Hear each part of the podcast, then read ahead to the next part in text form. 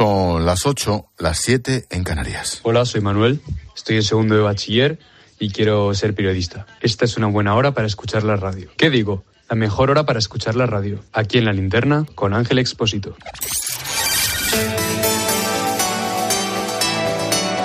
Con Expósito, la última hora en la linterna. Cope, estar informado. Pues nada, Manuel, macho. Con esa voz con la pinta y estudiando y viajando y sin parar de aprender, seguro que llegas a ser un buen colega de este oficio. Así que, suerte. A vueltas con el Tito Berni, una trama de corrupción, otra a la vieja usanza. A saber, un político que utiliza sus influencias en Madrid, unos empresarios sin escrúpulos, mediadores a modo de conseguidores, y prostitutas, y Viagra, coca y comilonas, y cómo no, un arrepentido que saca los pies del tiesto y harto, o en busca de beneficios propios, decide tirar de la manta. Leo en Canarias 7 que a finales de enero el periódico El Digital de Canarias, con sede en Tenerife, empezó a informar de los problemillas del entonces director de deportes del Cabildo, Ángel Luis Pérez Peña.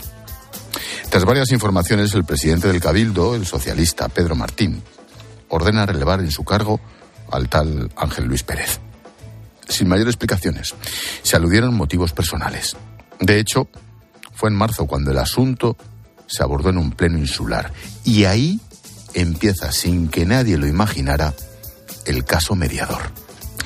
La policía, tirando de un pequeño caso que comenzó como un timo entre sinvergüenzas, consigue llegar a lo que hoy es el caso del Tito Berni. A resultas de aquello, una juez encuentra en dos teléfonos móviles del mediador, Marco Antonio Navarro, nada menos que 128 gigabytes 65 en un iPhone y 63 en otro. Ambos suman casi 7.000 contactos, 2.300 documentos, más de 100.000 imágenes, 39.000 archivos de audio y más de 3.000 vídeos. ¿Qué no habrá ahí adentro, en esas memorias? ¿Te imaginas años y años de trinque de unos y otros? Así, con el mediador de por medio, y nunca mejor dicho, la juez y la policía llegan al diputado Juan Bernardo Fuentes, Tito Berni, un jeta de la política autonómica canaria, que desde Fuerteventura llegó a colocar a su sobrino para sucederle en el Departamento de Agricultura de la isla. Otro chiringuito para seguir chupando. En cierta ocasión, recuerdo que le pregunté a Rajoy durante un foro ABC, él era presidente del gobierno, ¿qué resta más votos? ¿La corrupción o la gestión de la crisis? La corrupción, sin duda, me respondió. Bueno, ahora cabría preguntarle a Pedro Sánchez qué cuesta más votos, la corrupción o las fotos asquerosas de unos puteros. A mí me da que las fotos en calzoncillos de esas barregas con chicas inmigrantes explotadas y prostituidas van a costar más votos que los chanchullos otra vez del político de turno los puteros y esas fotos, sin que el feminismo oficial diga ni mu. ¿Quiénes son los demás diputados que acompañaban a Tito Berni? ¿Te imaginas que este sinvergüenza fuera un diputado del PP de Madrid? ¿Te imaginas las tertulias, las aperturas del telediario y las portadas? Al PSOE le hicieron más daño las juergas en los puticlubs de Andalucía con la Fundación FAFE que los propios ERE. Y mira que robaron a Marios Llenas, ¿eh? Pero es que, como si el latrocinio se perdonara, la imagen en los gallumbos, con la panza y con esas chicas, no. Escuchaba esta tarde a Fernando de Aro recuperar unas declaraciones de Pedro Sánchez, declaraciones de archivo que vienen que ni pa'l pelo. Escucha. Avanzaremos aboliendo la prostitución de mujeres que son efectivamente esclavizadas y, prostituidas. Nosotros tenemos una posición muy clara, eh, hay que perseguir a los prosenetas, hay que prohibir la prostitución. Después de escuchar esto, me imagino al Tito Berni votando a favor de la ley del solo sí es sí. Me lo imagino a él y al resto, progresistas y reformistas, votando que sí y luego de Putinclub en Puticlub. Todo, como digo, muy feminista y muy repugnante. En estas que llegamos a la estrategia del bajonazo. Dicho de otro modo, cómo desde el gobierno hacen lo imposible para descafeinar el escándalo. ¿Cómo? Pues haciendo correr la especie de que el Tito Berni no tiene capacidad alguna para casi nada. Lo de las prostitutas, pelillos a la mar. Lo del dinero en el Congreso, vete tú a saber. Y lo de los empresarios, seguro que no. Otra vez, la estrategia del bajonazo. A ver qué globos sonda nos intentan colar para superar al Tito Berni. Y por supuesto, repartiendo argumentarios que algunos leen a rajatabla. Y por último, la Fiscalía. De todos los detenidos de la trama, solo uno está en prisión, el general de la Guardia Civil. Los otros, empezando por Berni, han quedado en libertad con cargos porque el fiscal no ha solicitado medidas. ¿Te imaginas que este putero y sus amigotes en calzoncillos hubieran sido de otro partido? ¿Te imaginas al fiscal entonces? En fin, esto no ha hecho más que empezar. Saldrán más fotos y más golfos, aunque seguro que se sacan otro conejo de la chistera para tapar esta vergüenza. Y a la vez intentarán engañarnos con otro señuelo para que nos traguemos la monserga progresista, reformista y feminista, ahora que se acercan las elecciones. Ah, y mi postata. Ya sé que esto que te voy a contar no es culpa de Isabel Díaz Ayuso, pero los letrados de justicia siguen de huelga. Y la ministra sin aparecer.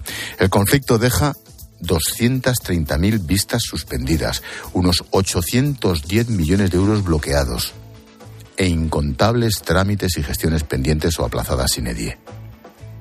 No sé. ¿No tienes la impresión de que no funciona nada?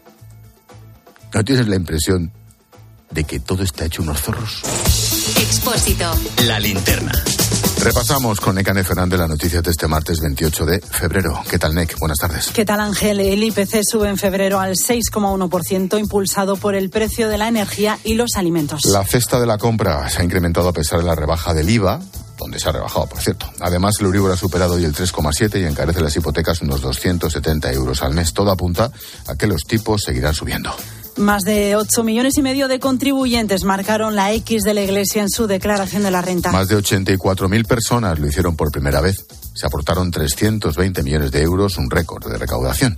Esta cantidad va a permitir a la Iglesia hacer frente a las necesidades sociales en un contexto económico difícil. El gobierno permitirá instalar parques eólicos marinos a dos kilómetros de la costa. Los molinos podrán ocupar hasta 5.000 kilómetros cuadrados. Se ubicarán en zonas frente a Galicia, Baleares, Cataluña, Andalucía y Canarias. No afectará a la biodiversidad ni a las zonas de turismo o pesca. La UME ayudará en la evacuación de personas y la limpieza de carreteras en Mallorca. La borrasca Juliet ha dejado una nevada histórica en la isla. Decenas de personas están incomunicadas en la Sierra de la Tramuntana. Está previsto que los militares lleguen mañana a primera hora y aporten quitanieves y motosierras. El detenido por la muerte de una menor en Sevilla confiesa que la mató con un arma de fabricación casera. La chica, de 17 años, fue asesinada a tiros y se investiga como, como un caso de violencia machista. Su pareja, un tipo de 22 años, ha reconocido que tiró el arma a un arroyo y mañana pasa a disposición judicial. Kiev asegura que la situación en Bakhmut, al este de Ucrania, es extremadamente tensa. Se mantienen los ataques del grupo Wagner en un intento por rodear la ciudad. El gobierno ucraniano ha pedido a la ONU y a Turquía que se amplíe por un año el acuerdo de exportación de grano. El gobierno italiano defiende su política migratoria tras el naufragio de un barco con 200 personas a bordo en Calabria. El ministro del Interior ha defendido la ley que limita la actividad de los barcos de rescate de las ONG. Dice que no tiene nada que ver con la tragedia. Se ha dejado de buscar supervivientes y hasta el momento se han rescatado 64 cadáveres. Estados Unidos da un mes de plazo para retirar la aplicación TikTok de todos los móviles gubernamentales. Canadá también ha prohibido a sus funcionarios utilizar esta red social en los dispositivos oficiales por miedo a ser espiados. TikTok está obligada a compartir sus datos con el gobierno chino. El Parlamento Europeo también toma esta medida. Y nos quedan los deportes. En tenis, Rafa Nadal ha confirmado que no estará en el Master 1000 de Indian Wells. Ayer volvió a entrenar con la vista puesta ya en Monte Carlo a principios de abril y cuenta atrás para que comiencen las semifinales de la Copa del Rey. Mañana miércoles se juega la ida de los Asuna Athletic de Bilbao y el jueves Real Madrid-Barcelona.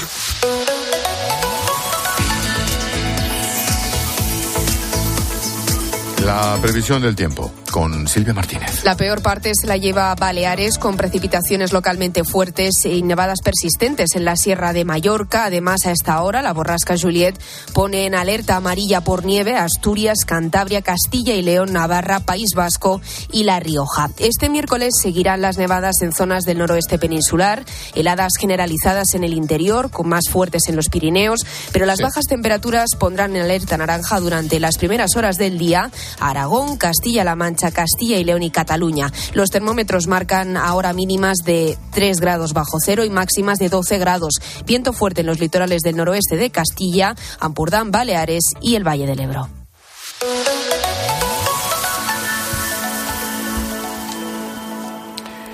Te contamos una cosita más.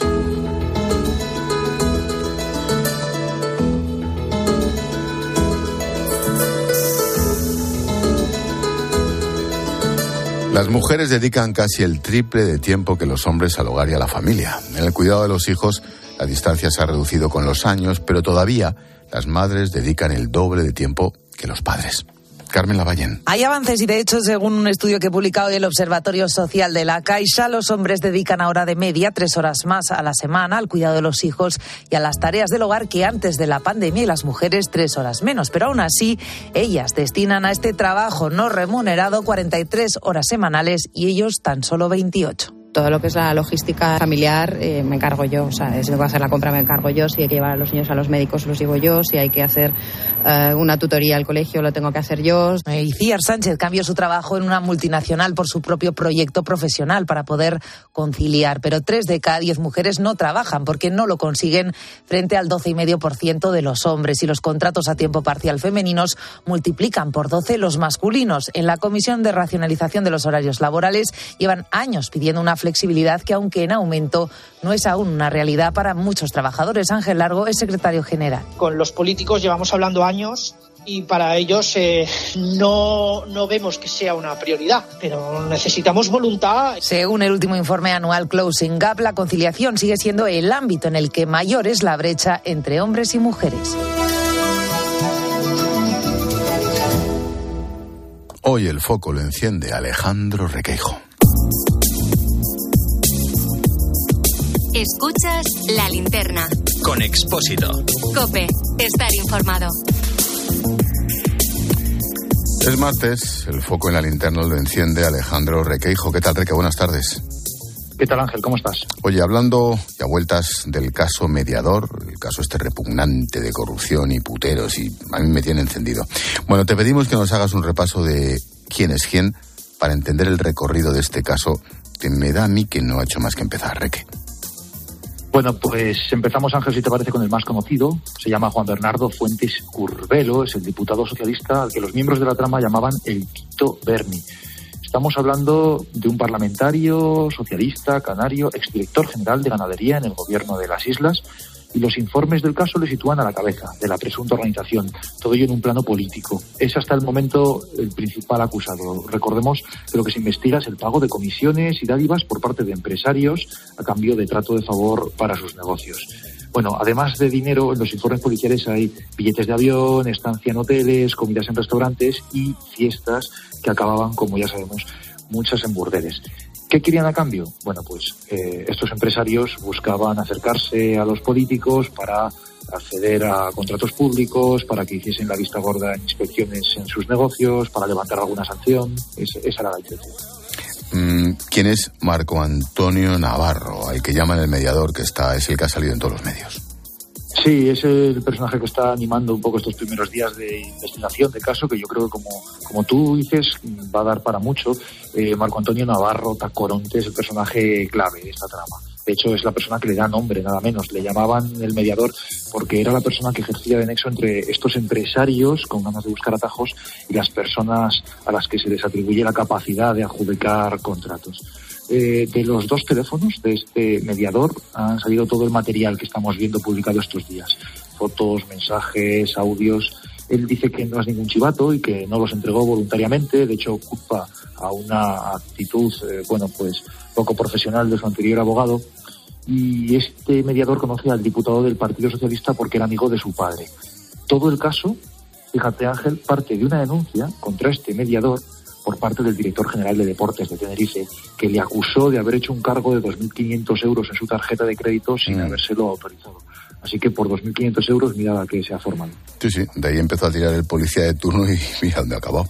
Oye, ¿qué tiene que ver con esto el general de la Guardia Civil, el que está, el único que está en prisión, por cierto? Sí, te refieres al general Navas Espinosa, que está en prisión preventiva desde que se explotaron las detenciones el pasado 14 de febrero. Digamos que el mediador utilizaba dos puertas. Una era el diputado socialista, como te he comentado, y otra es este alto cargo, este alto mando de la Guardia Civil. En los informes constan numerosas informaciones en las que se aprecia como este general, destinado muchos años en Canarias, ofrecía su influencia ante las principales fortunas empresariales de las islas, precisamente para facilitar los negocios de esos empresarios que se acercaban a la trama. Yo he preguntado a gente del cuerpo, a gente de la Guardia Civil, por este general, y me llama la atención que a nadie le sorprende este final que ha tenido. Eh, en sus últimos años estuvo destinado en el Sahel y en el caso aparecen algunas adjudicaciones a empresarios en países de esa zona de África. La causa trata ahora de determinar si este general realizó algún tipo de intervención directa. Eh, como detalle te diré que en las conversaciones le llamaban papá. Caramba. Oye, el PSOE suspendió a dos personas de militancia al diputado, al Tito Berni, y al sobrino, me parece. Sí, correcto. Eh, es un sobrino del diputado, su nombre es Taiset Fuentes Gutiérrez y se da la circunstancia, Ángel, de que es la persona que sustituyó a su tío al frente de la Dirección General de Ganadería. Claro, era la persona, según los informes, que tenía el contacto más fluido con el mediador. De hecho, en la causa se aprecia ese trato directo y cómo compartían los números de cuenta para canalizar luego los pagos que les hacían los empresarios. También como es lógico, aparece en algunas de las fotografías más comprometidas del caso. Y la última, ¿qué perfil tienen o se supone los empresarios que se acercaban a esta trama? Pues era sobre todo empresarios del sector primario o con intereses en él. Hay un quesero, hay un ganadero, hay un empresario dedicado a los drones en el ámbito del campo. Y son varios los que aparecen en el caso. Eh, algunas adjudicaciones, como te digo Ángel, están centrando el interés de los investigadores, pero también hay casos en los que los empresarios se cansaban de pagar las comisiones y las juergas y de hecho se pusieron en contacto con el mediador para hacerles saber que se sentían engañados y estafados. Claro, luego nunca nadie les devolvió ese dinero. Claro. Mm, ¿Coincides conmigo en que continuará, que esto no ha hecho más que empezar? Y tanto, y tanto. Bueno, pues te leeremos y estaremos atentos. Gracias, Reque. Un abrazo, Ángel. Adiós, amigo.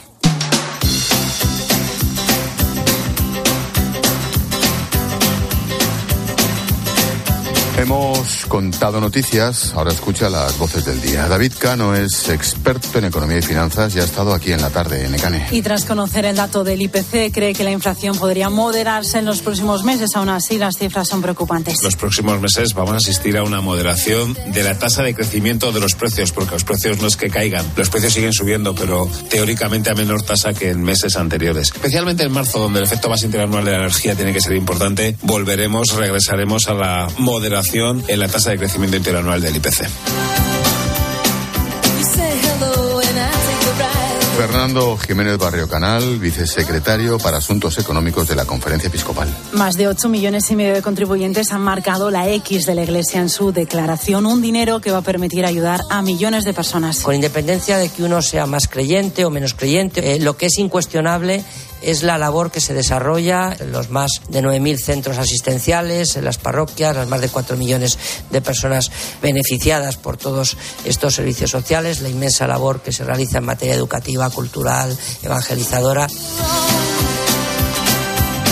Patricia Platja es eh, la portavoz del gobierno catalán. Ha pedido disculpas por la tragedia de Sayen. Reconoce que han fallado en el caso de las gemelas que se tiraron por el balcón. Quisiera expresar disculpas en nombre de todo el gobierno porque un suicidio o una tentativa de suicidio de una persona menor de edad es un fracaso del sistema y la consumación de un suicidio por parte de una persona menor de edad más. Ha fallado algo, es obvio. En nombre de todo el gobierno pido disculpas porque es obvio que algo ha fallado si estamos hoy en este punto.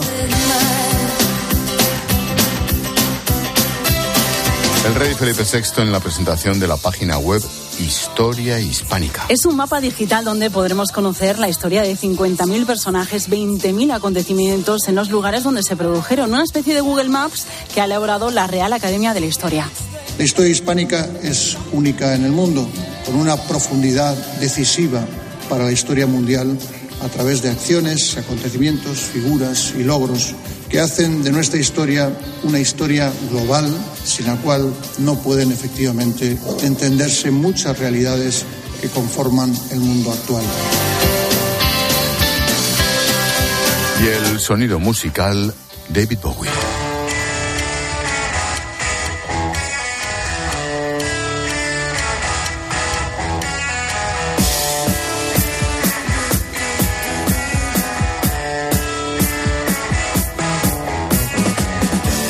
Músico va a tener su propia exposición en Londres, en el Museo Victoria and Albert, un lugar en el que va a reunir más de 80.000 piezas de su archivo personal, manuscritos de sus canciones más famosas, también algunos de sus mejores trajes. Estará abierto a partir de 2025 y va a ser gratuito.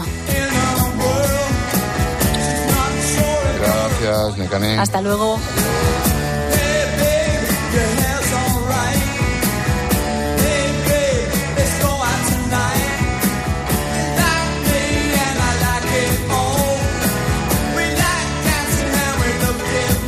Escuchas la linterna.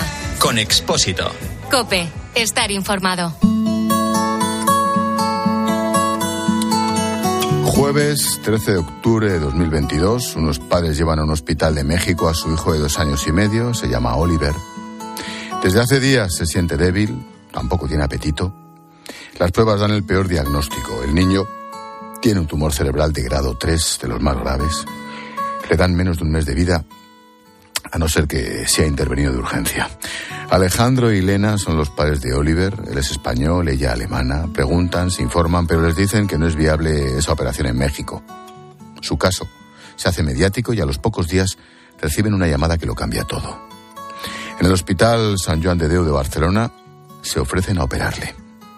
Pero Oliver está muy malito, no puede ir en un vuelo comercial, necesita un avión medicalizado un viaje que cuesta casi 200.000 euros. Le han detectado un tumor en la cabeza, un tumor cerebral, y está produciendo una hidrocefalia líquido se le está saliendo, él tiene el cerebro comprimido, inflamado. El problema es que hay que drenar ese líquido cuanto antes.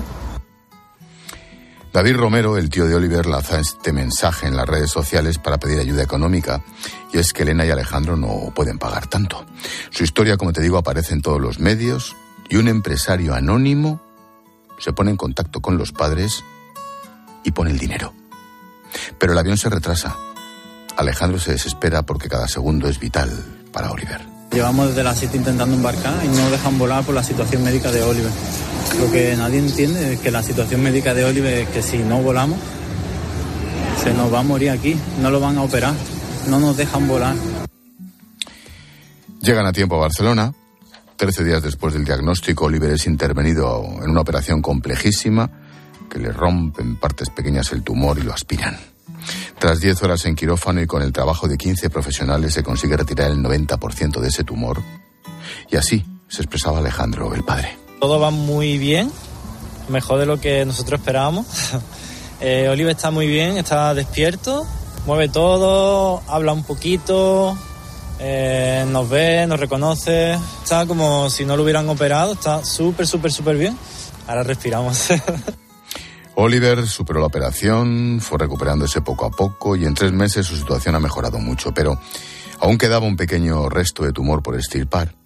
A las dos y media de la tarde de ayer terminó esta nueva intervención con otro rotundo éxito. Ahora Oliver tiene que venir a Madrid para recibir terapia, pero lo que parecía algo imposible ha ido consiguiéndose poco a poco. Además, los próximos cinco años son fundamentales para corroborar que el peligro ha pasado. Fernando San Juan es neurocirujano y ha estado hoy en 13. No se puede cantar victoria al 100%, pero en un alto porcentaje de, situaciones sí, porque hay que hacer los controles posoperatorios, hacer estudios de resonancia magnética, test psicológicos, pero en principio, cuando las extirpaciones son completas en niños por debajo de los tres años, hay que esperar realmente que la respuesta sea magnífica y que la curación sea total. Eso ah. es lo habitual. Ahora el pequeño Oliver y sus padres se imaginan el futuro mejor, apenas tiene tres añitos y ha pasado por una situación muy difícil. Gracias a la solidaridad de aquel empresario, al poder de los medios y a la sanidad pública en España, Oliver podrá contar todo esto cuando sea un poquito mayor. Tumor cerebral que parecía incurable, menos de un mes de vida y primero en Barcelona. Y ahora el tratamiento en Madrid, seguro, que consiguen salvarlo.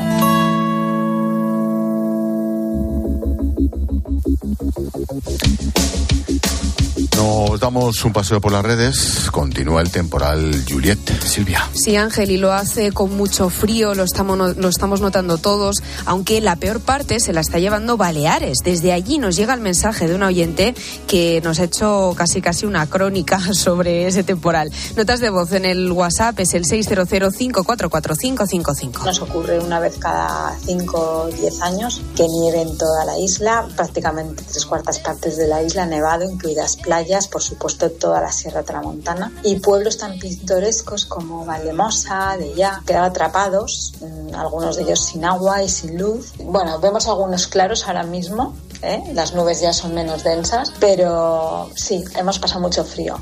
Pues eso, que casi se podría venir a trabajar aquí con nosotros porque nos ha hecho una crónica sí, la verdad es que temporal. Esperamos mensajes. Sí, recuerda que puedes escribirnos en facebook.com barra la linterna cope, en Twitter estamos en arroba expósito cope, el WhatsApp es el 600544555 y el Instagram expósito guion bajo cope.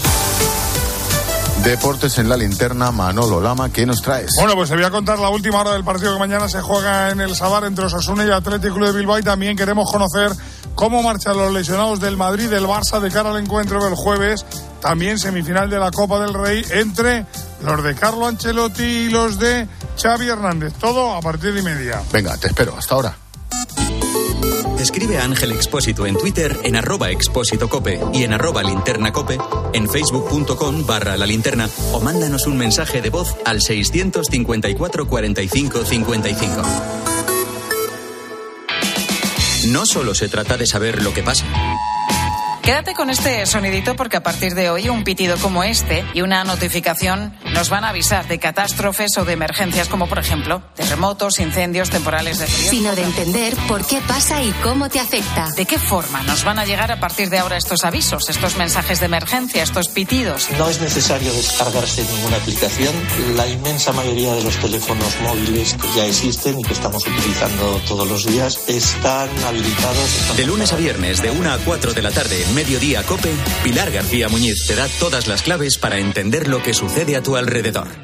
Dos cositas. La primera, ahora que suben los precios de todo, tú también me lo has subido. La segunda, yo me voy a la mutua. Vente a la mutua con cualquiera de tus seguros y te bajamos su precio, sea cual sea. Llama al 91 555 5555. 91 555 5555. Por esta y muchas cosas más, vente a la mutua. Condiciones en mutua.es. ¿Y tú que vives en un piso? ¿Qué necesitas para tu seguridad? Pues yo vivo en un bajo y tengo un pequeño patio. Es muy fácil acceder y necesito que esa zona esté protegida. Pues con la alarma de Securitas Direct estará. Gracias a sus sensores y cámaras de seguridad exteriores, si accede un intruso al patio, lo detectan. Y además, se enciende un potente foco de luz para disuadirlo. Y es que tú sabes lo que necesitas y ellos saben cómo protegerte. Llama ahora al 900-666-777 o entra en securitasdirect.es y descubre la mejor alarma para ti. Escuchas la linterna. Y recuerda, la mejor experiencia y el mejor sonido solo los encuentras en cope.es y en la aplicación móvil. Descárgatela.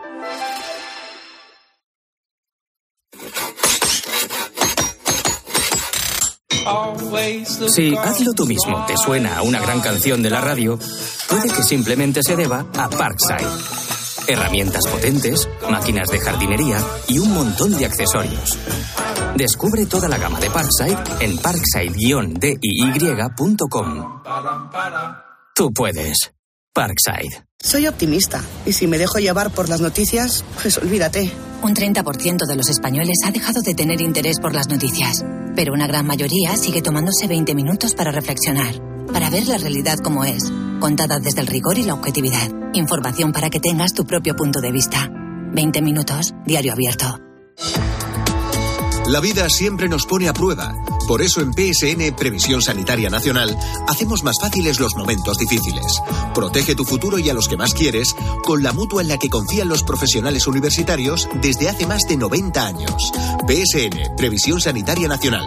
Aseguramos sobre valores. ¿Y tú que tienes hijos pequeños? ¿Qué necesitas para tu seguridad? Desde que soy madre me importa mucho más la seguridad. Necesito que estemos protegidos cuando estoy con él en casa. Pues en Securitas Direct tienen una alarma para ti, porque puedes conectarla también cuando estás dentro de casa o pedir ayuda con el botón SOS. Ellos responden en 20 segundos y te envían ayuda. Y es que tú sabes lo que necesitas y ellos saben cómo protegerte. Llama ahora al 900-666-777 o entra en securitasdirect.es y descubre la mejor alarma para ti.